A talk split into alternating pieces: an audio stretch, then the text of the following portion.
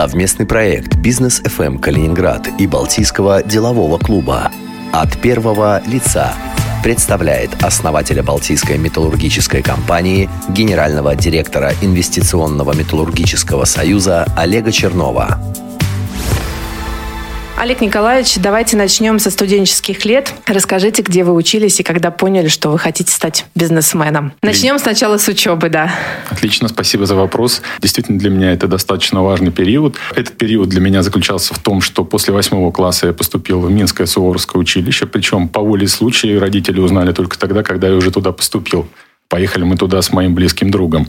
Безусловно, это замечательные два года моей жизни, военная романтика, как говорится, все варианты военной карьеры у твоих ног, э, но со своими друзьями мы все же приняли решение вернуться назад, в Калининград.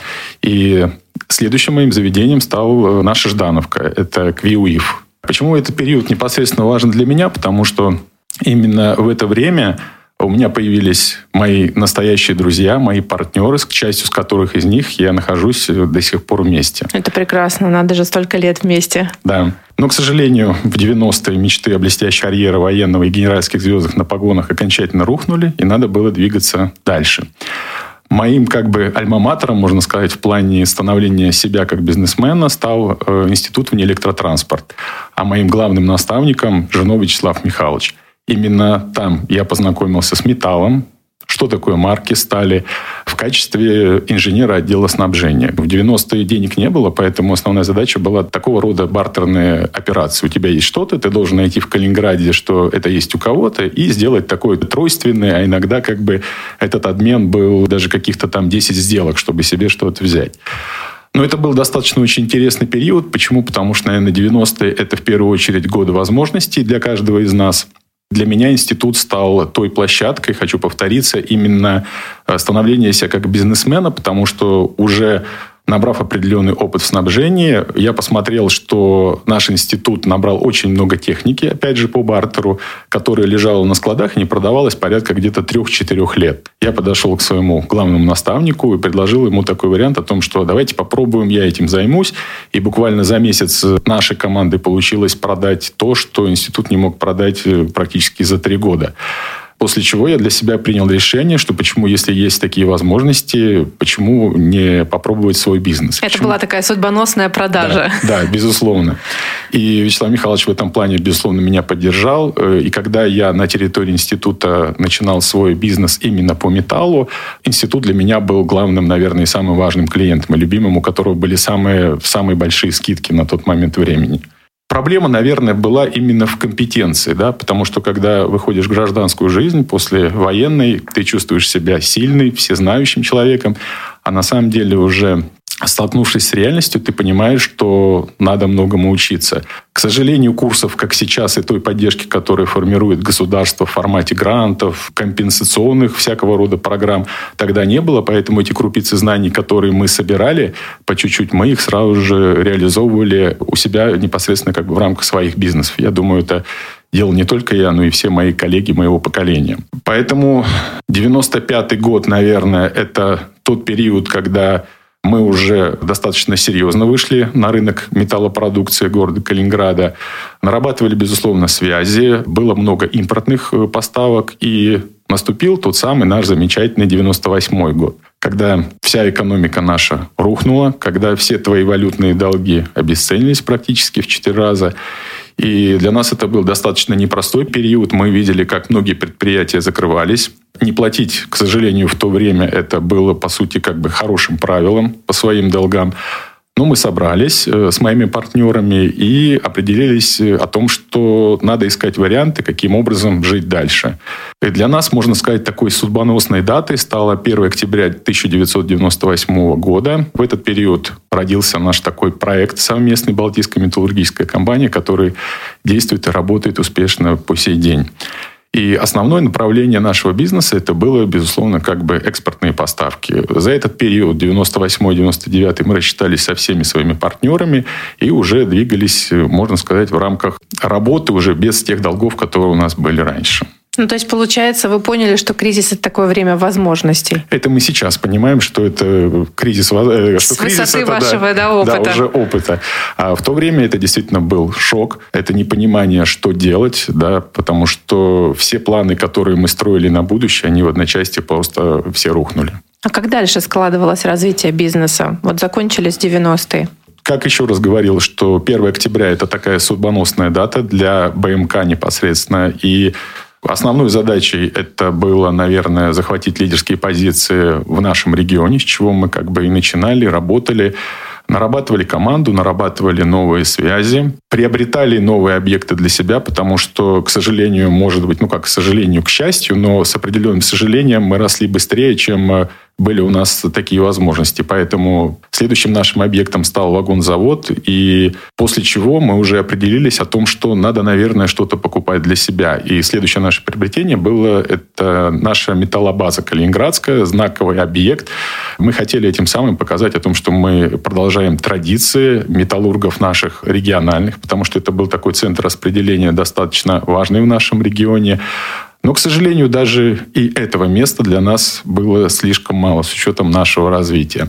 Поэтому мы в 1998 году приняли решение о приобретении э, части тарного комбината для себя. Это практически как бы чистая площадка, уже на которой мы могли формировать те объекты и ставить те технические задания на строительство объектов, которые нам необходимы. Потому что за эти 10 лет мы занимались не только трейдингом металла, но и металлообработкой, производством, все, что связано с металлом. У нас появились новые производства и сервисный центр по обработке рулонной стали и арматурной сервисный центр и завод металлоконструкций. То есть мы, по сути, уже становились не просто трейдинговой структурой, а уже, наверное, больше таким производственным предприятием. Ну, я так понимаю, что БМК развивался. Вы сейчас являетесь еще владельцем инвестиционного металлургического союза. Расскажите немножко про этот проект, потому что это тоже очень интересно. Ну, я бы, наверное, сначала, с вашего позволения, сказал небольшую предысторию конечно, этого проекта. Конечно. Есть циклы жизни любой компании, да? И когда твоя компания достигает уже определенной зрелости, ты понимаешь, что следующий этап – это бюрократия. А после бюрократии компании закрываются.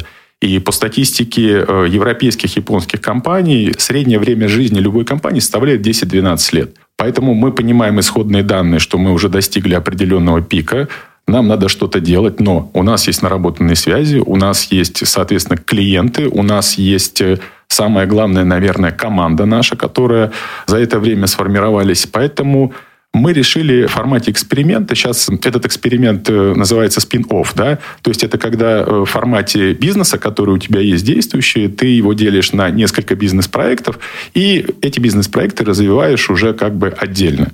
В рамках такой работы, такого эксперимента мы попробовали в 98 году двигаться, и на сегодняшний день я считаю, что это достаточно замечательный опыт. Получается, что инвестиционная компания, она находится... То есть она стала как, как управляющая, она как управляющая то есть она компания. становится управляющей компанией, то есть основные функции – это ресурсы, э, ресурсы – это бэк-офис, работа бэк-офиса, это непосредственно финансы и та инфраструктура, которая есть. То есть мы разделили команды, команды начинают в рамках этой инфраструктуры реализовывать свои проекты. Интересная вот. история. Вы начали разговор с того, что у вас есть надежная команда друзей, которая да. с вами со времен еще учебы. Расскажите немножко о вашей команде. Есть такой слоган «Бизнесмен без команды – это ремесленник, ограничен не только своими физическими возможностями, но и своим кругозором». Поэтому настоящий бизнес, наверное, устроится для людей и вместе с людьми. И я в какой-то степени могу считать себя счастливчиком, потому что вот именно в этом студенческом периоде я познакомился со своими будущими, еще раз говорю, друзьями и партнерами. Артур Полишенко, он сейчас является руководителем и владельцем компании БМК. Олег Крамаренко, с которым мы познакомились почти вот со всеми ребятами, мы уже дружим и работаем больше 20 лет. Это мой партнер, который занимается проектом строительства металлоконструкции «Стрим».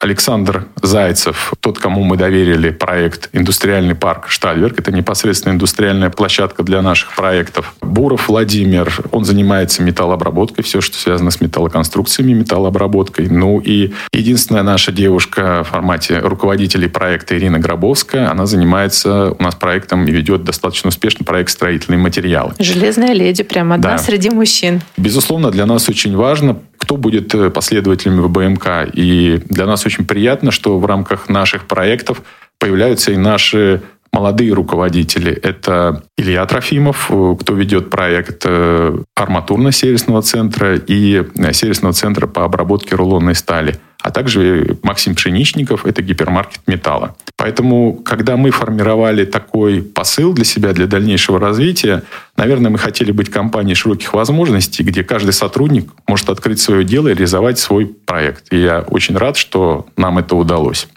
Как боретесь с дефицитом своих ресурсов? И нужно ли бороться? Ну, это, опять же, хочу сказать, что это мое достаточно субъективное мнение. Для каждого бизнесмена, наверное, есть четыре ресурса. Финансы, статус, энергия и время. И если бизнес растет, то, наверное, вопрос финансов и статуса решается само собой. Но, к сожалению, энергия и время – это те ресурсы, которые получаются в дефиците. Один из способов, наверное, это хорошо структурировать работу в рамках э, своих бизнес-проектов и, безусловно, ставить правильное время и жестко его планировать и распределять его ну, достаточно эффективно. Это те навыки, наверное, которые я и мои партнеры используем постоянно. Потому что у победы много отцов, лишь поражение сирота. Помните эту поговорку? Да. И, наверное, самым главным вот для любого человека, который занимается бизнесом, это научиться признавать свои ошибки. Что твои ошибки – это в первую очередь твои ошибки, а не какие-то внешние обстоятельства. И когда ты анализируешь их, когда ты стараешься делать так, чтобы их не повторять, наверное, это дает достаточно очень хороший эффект тебе в будущем. Ведь успешные люди – это не те, у кого не бывает неудач, а те, кто не шагает по тем же самым граблям. Совместимы ли, на ваш взгляд, успех и счастье? И успех и спокойствие? Ой, какой глубокий вопрос вы задаете. Ну, казалось бы, очевидный ответ, но а задачу поклонников гармоничного развития личности для того, чтобы быть действительно успешным человеком, надо находиться всегда в дисбалансе. Потому что дисбаланс дает тебе возможность самокритично относиться к своим действиям, анализировать ситуации и делать твой проект, твой бизнес лучше. Поэтому для меня, наверное, чтобы стать успешным, надо быть, находиться вот именно в таком постоянном дисбалансе, потому что это мотивирует э, искать новые пути и совершенствоваться. А счастье, на мой взгляд, это стабильность, размеренность. Как балансировать между этими?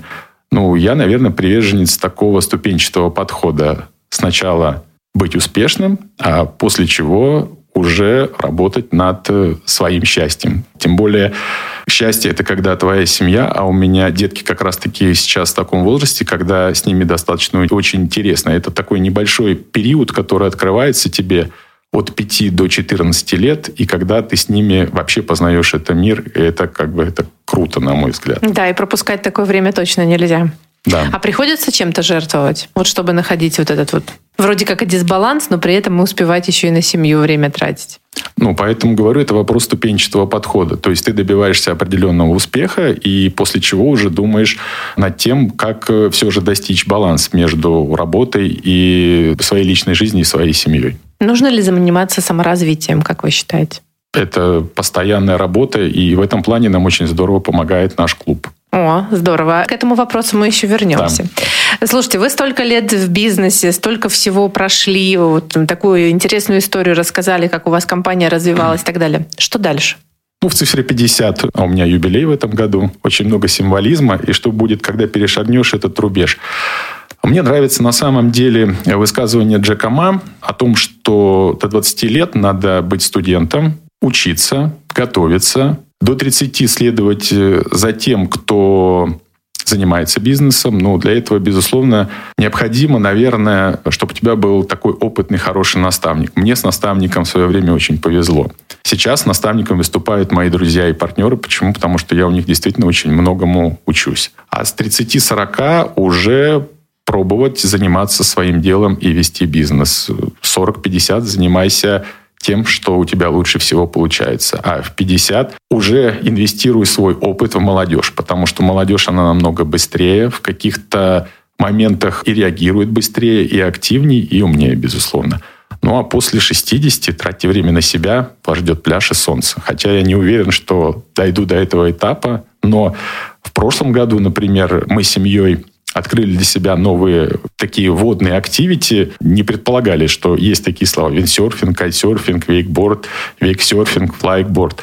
Что ну, понравилось больше? Знаете, это достаточно все виды спорта интересные по-своему, Но хочу сказать, так как я самый старший член нашей семьи, поэтому я всегда испытываю на себе самый первый. И мне, безусловно, хотелось бы дать вот правильную, как сказать, установку на то, чтобы мои последователи, а у нас следующее идет мама, старшая дочка, средняя дочка и младший сын. И когда ты видишь, что они эту планку держат, и даже у них много получается лучше, чем у тебя, для тебя это тоже определенная мотивация. На самом деле, я думаю, что каждый из нас, уже пройдя определенный жизненный путь, сталкивается с мыслью сохранения тонуса энергии, позитивного мышления и физической формы. И мне кажется, это достаточно хороший инструмент для того, чтобы, когда тебе 40, почувствовать себя на 30. А 50 – это действительно время, когда жизнь во всей ее насыщенности и сочности только начинается. Вы цитировали только что Джека Ма, основателя Алибабы. А вам он импонирует как бизнесмен или как человек, хорошо разбирающийся, скажем так, в психологии, бизнес-психологии? А мне почему-то кажется, что вот бизнес и психология – это слова, Ряд, которые находятся идущие. рядышком. Да. Практически Потому синоним. что без психологии я всегда говорю своим коллегам о том, что самая тяжелая работа на Земле – это работа с людьми. Потому что все остальное – это вопрос твоего времени, твоего желания и тех ресурсов, которые ты готов на это потратить. А работа с людьми, этому надо учиться, этому надо совершенствоваться. Возможно, повторюсь, но на бизнес-пути неизбежно сталкиваешься с мыслью сохранения тонуса, энергии, позитивного мышления и физической формы. Удается вот сохранять баланс? Да, безусловно. Вот как раз-таки баланс между успехом и между счастьем – это те исходные данные, которые позволяют тебе радоваться каждому дню и при этом двигаться вперед и в бизнесе в том числе. А вы помните, как попали в Балтийский деловой клуб? Это был июнь 2006 года. Это уже практически 16 лет я член клуба. И я помню, безусловно, моим президентом на тот момент был Андрей Быков. Откуда я услышал о клубе? В свое время Александр Яковлевич Баринов, это был основной такой учитель. Бизнес-учитель точно, Да, бизнес-учитель да. для всего нашего региона. Кто-то учился на развивайке, кто-то учился на MBA. Я учился с ребятами на MBA. И непосредственно, насколько я помню, что именно после развивайки организовался Балтийский деловой клуб. Ну, а мы уже как выпускники MBA, после MBA присоединились к клубу. И, безусловно, для нас это был достаточно интересный такой опыт. Почему? Потому что у тебя есть опыт, у тебя есть знания, но вот именно площадки для обмена этим опытом ее не было. И Балтийский деловой клуб выполняет ну, такую очень важную миссию для всех нас. Ну, то есть, получается, вы учились многому, да, в том числе и построению каких-то бизнес-процессов, да, и продвижению своего бизнеса. Брали у коллег какой-то опыт, перенимали? А вы знаете, я никогда не забуду, как говорил Александр Яковлевич, о том, что, ну, перефразируя классика, да, Каждый бизнес счастлив по-своему, несчастлив одинаково. И, наверное, ну, счастье у всех было свое, а вот э, как раз-таки вопрос того единого несчастья, которое было, я думаю, оно есть у каждого бизнеса. Мы обсуждали и вырабатывали какие-то решения на основании того опыта, который был у нас. Это было здорово. Мы уже затронули с вами тему, что для вас конкретно Балтийский деловой клуб. Развейте, пожалуйста, ее еще немножечко и расскажите, чем клуб вам помогал и помогает сейчас. Ну, для меня клуб – это в первую очередь объединение, с одной стороны, совершенно разных людей регионального нашего бизнеса, но объединенной единой целью профессиональное и личное развитие. И мы продолжаем развивать те традиции и э, соблюдать те принципы, которые были заложены клубом. Первый из них – это принцип э, равный среди равных. Это основа, которая позволила нам столько времени, наверное, находиться вместе и развиваться. Ну и, наверное, что важно для меня, что клуб никогда не ставил перед собой каких-то политических амбиций. То есть, безусловно, каждый член клуба может быть членом любой партии, но при этом сам клуб всегда политически независим. Еще один из наших принципов – это содействовать поддержанию, повышению деловой репутации клуба. То есть, если ты вступаешь в клуб, ты понимаешь, что отвечаешь не только за себя, за свою репутацию, но и за репутацию клуба. А другой принцип – это сотрудничество взаимопомощи членам клуба а также проводить в рамках доброжелательную политику по отношению к компании другого члена клуба. А членство дает для меня в первую очередь возможность для развития. И лично мне клуб э, подарил друзей. Это для меня, наверное, действительно очень важно. Плюс клуба в формате развития заключается в том, что не каждый может себе позволить пригласить уважаемого спикера как бы для себя, а когда ты член клуба и когда в рамках общих членских взносов, да, мы это можем сделать, и это на самом деле очень здорово. И человек, попадая в клуб, находится в комфортной среде, вводит сюда свою семью, а у нас действительно много семейных мероприятий. И наши мероприятия так как э, они действительно очень важны, так как не думаю, что многие члены клуба могли бы посетить Америку, да, в принципе, весь земной шар, наверное. И это очень здорово. А вы путешествуете много, это я знаю, да. По крайней да. мере, путешествовали точно. Путешествовали, да. Да, но сейчас, наверное, поездки по России какие-то есть? Ну, сейчас планируются поездки. Э, план постоянно меняется, поэтому мы пока смотрим на ситуацию, но, безусловно, для нас это очень важно. Общение, Потому что мы клубом объехали почти весь мир и учились, смотрели на бизнес, культуру других стран, и мы смотрим, что можно перенять в работу наших компаний из опыта, опять же, других наций. Ну, то есть, получается, подводя итог, это бизнес-площадка, дружеская площадка, да. поддержка как бы психологическая, да, да можно сказать, верно. площадка. Площадка обмена опытом, это путешествие, это совместное времяпрепровождение. Ну, то есть, получается, поддержка на всех уровнях, да? Да, безусловно. Можете вспомнить какую-то, может быть, интересную историю, связанную с БДК? Ну, из последних историй я припоминаю нашу поездку в Мексику нашей командой, когда мы уже прошли регистрацию все вместе, и вот уже проходили посадку как бы на самолет, и одну нашу очень уважаемую семью, их не пускали по каким-то техническим визовым вопросам Мексики, да. И мы решили, вот э, все участники, кто летит именно этим бортом, просто все остановились, и мы решили, либо мы летим все, либо летит никто. В итоге после согласований где-то задержали самолет. Э, после 20-30 минут нас все же пропустили всех вместе, и мы удачно долетели до Мексики. Здорово. Слушайте, я не включала этот вопрос в список, но мне бы очень хотелось, чтобы вы что-то посоветовали тем начинающим предпринимателям, которые сейчас только пытаются строить бизнес. Что сейчас самое главное? Самое главное, что у любого человека, молодого человека, да, есть такое замечательное качество, что вообще он ничего не боится, да, и использовать те варианты, которые дает ему жизнь. Потому что вариантов появляется действительно много, и, как я говорил, любой кризис, а сейчас тоже достаточно непростые времена, это время возможностей, которые позволят найти свою нишу. И второй вопрос, наверное, для меня такое пожелание, как бы, наверное, рекомендация, это вопрос команды, потому что одному идти достаточно тяжело, а когда вы вместе, когда есть команда, это очень классная поддержка на самом деле. Здорово. Я благодарен судьбе за это, что мне так повезло. Спасибо вам большое. Спасибо. Олег Чернов, основатель Балтийской металлургической компании, генеральный директор Инвестиционного металлургического союза, член Балтийского делового клуба.